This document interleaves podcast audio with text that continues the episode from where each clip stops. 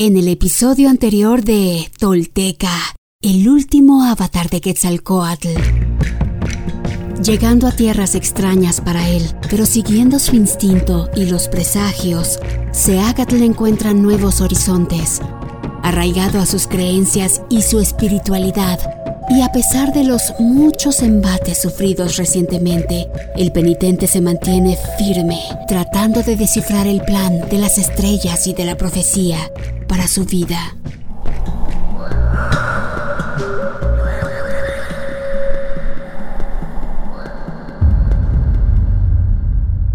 Esto es Tolteca, el último avatar de Quetzalcoatl. Todo esto sucedió y los textos y códices dan cuenta de ello. Estos son hechos reales. Quienes logran desentrañar en sí mismos el secreto del todo, se vuelven personas espejo, rostro y corazón. Y en ese espejo nos reflejamos todos como herederos de la náhuac. Nochitimoixcopinan. Toish guantoyolotl. Tolteca, el último avatar de Quetzalcoatl, un podcast basado en la obra de Frank Díaz y producida por Nación Tolteca y Fundación Donde Educarte. Producción y realización, Warp. Narración, Mardonio Carballo. Suscríbete a nuestro podcast y síguenos en redes sociales como arroba Nación Tolteca.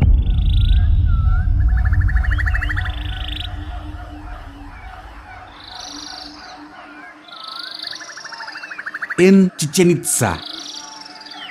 Una vez caminando en Tierra Maya, nuestro Señor se abre a nuevas enseñanzas y rituales.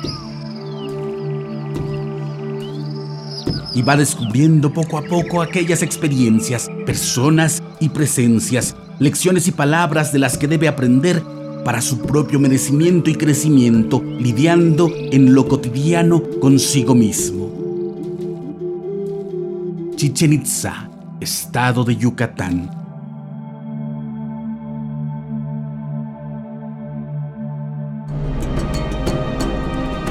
Fuera de la posada les esperaba un mensajero que los saludó con una gran reverencia y les invitó a acompañarlo al centro del pueblo, a la casa del señor Sujumal. Al llegar a su casa, lo encontraron acompañado de Ahaucan, serpiente, el gobernante de Chichen Itza. Después de abrazarse e intercambiar saludos, Ahaucan le contó al recibir el aviso de Toquil. Sujumal comprendió de inmediato quién era el ilustre visitante que desembarcaba en sus playas. Pues las noticias del destierro de Seacat ya habían llegado al país maya.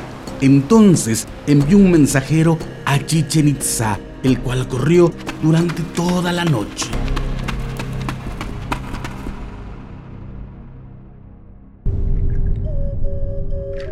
Cuando supo la noticia, Ahaucan se puso sus mejores ropas y pidió a sus portadores que lo llevaran tan rápido como fuera posible a Tzitzantún para dar la bienvenida a Seacat, pues su presencia era un inesperado regalo para su gobierno. A continuación, Ahaucan invitó a los viajeros a visitar la capital y ofreció espacio a Seacat en su preciosa litera. Como el grupo avanzaba despacio, tuvieron que pernoctar en el Lubai.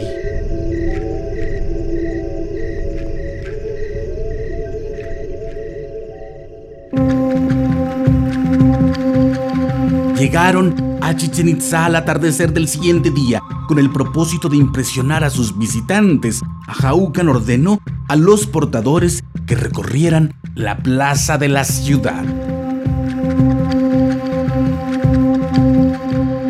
Seacat no salía de su asombro al contemplar la grandeza, belleza y lujo de los edificios mayas. Comprendió por qué le llamaban la ciudad Uk Yapnal, siete casa grandes.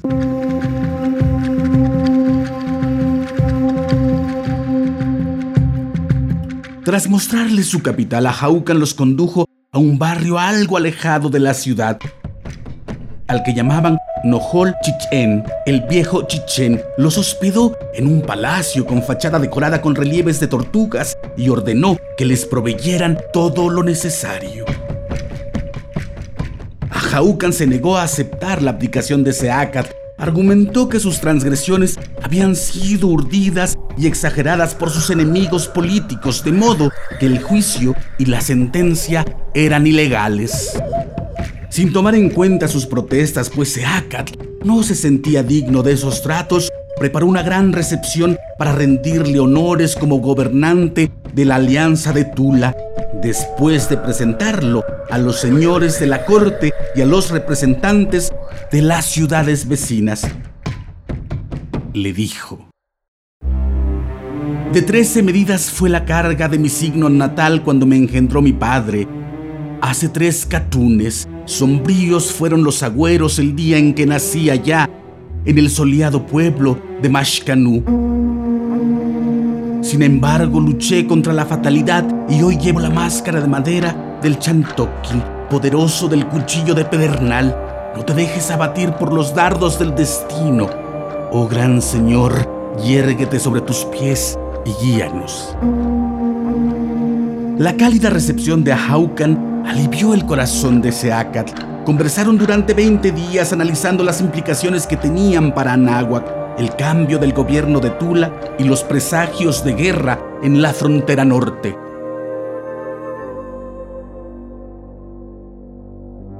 Cierta mañana un mensajero llegó al palacio donde dormía Seacat y le pidió que acudiera a la sala del consejo. Al llegar, encontró a los ministros reunidos tomando la palabra. A Haukan le dijo, este consejo quiere pedirte un poco del tesoro de saber que te concedieron los dioses. De entre las nubes, de la niebla has venido para iluminarnos. Por favor, enséñanos a gobernar. Dice el Huehuetlastolli, acércate al que es modelo y ejemplo, pauta y señal, libro y pintura, al hombre honorable y de buena fama, a la condición social, la luz, la antorcha, el espejo. Acércate a quienes por todas partes van haciéndolo excelente, dando brillo, dejando lo bueno, imponiendo orden con prudencia, alegría y serenidad. A quienes son cofre y caja, sombra y abrigo, gruesa ceiba, sabino generoso que da brotes y se yergue poderoso y firme. Seacat le respondió, No merezco tus elogios, pues ni siquiera supe mantener la confianza de mis conciudadanos. De todos modos, me entrego a ustedes para servir. Para su asombro, a Jaucan se le acercó portando el cetro horizontal que distinguía a los gobernantes mayas, lo colocó en sus brazos y los saludó. Que tu estera sea próspera y tu silla firme, Señor de Uxmal.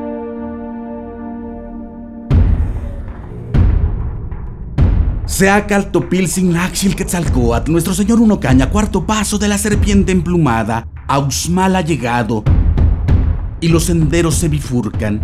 Mientras algunos tratan de empujarlo a la redención, otros buscan alimentar su confusión y él como humano y como pluma como serpiente poderosa vuela y repta entre las pruebas de la vida, tratando de devorarlas y digerirlas.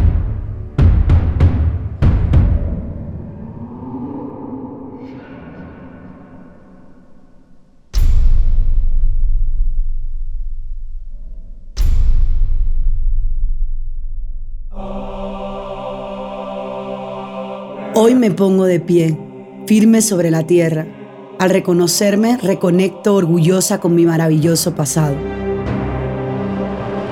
Dejo atrás la mentira, las falsas creencias y la vergüenza que me fueron impuestas. Sí, estoy lista para tomar mi destino. Hoy, después de mil años, he despertado. Soy espíritu tolteca que jamás fue conquistado.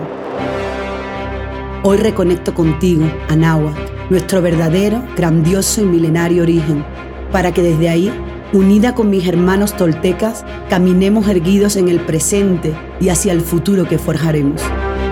En mis manos tomo conocer y morar, en el rojo y el negro, en Tlili, en Tlapal, en la sagrada sabiduría tolteca, tesoro de la humanidad, que hoy regresa y devela su legado. Un camino para despertar y evolucionar en un mundo que se ha quedado sin imaginación ni respuesta. Así, basados en nuestra verdadera raíz tolteca, incorporando los últimos mil años de avances y sacrificios de hombres y mujeres de todas las culturas, iniciamos la construcción de un futuro que sí es posible, deseable y esperanzador para la humanidad, el planeta y el universo. Sí, soy sagrada, soy tolteca, soy sagrada. He despertado y desde mi vulnerabilidad descubro mi verdadero poder. Una vez más, mi corazón brilla en el horizonte.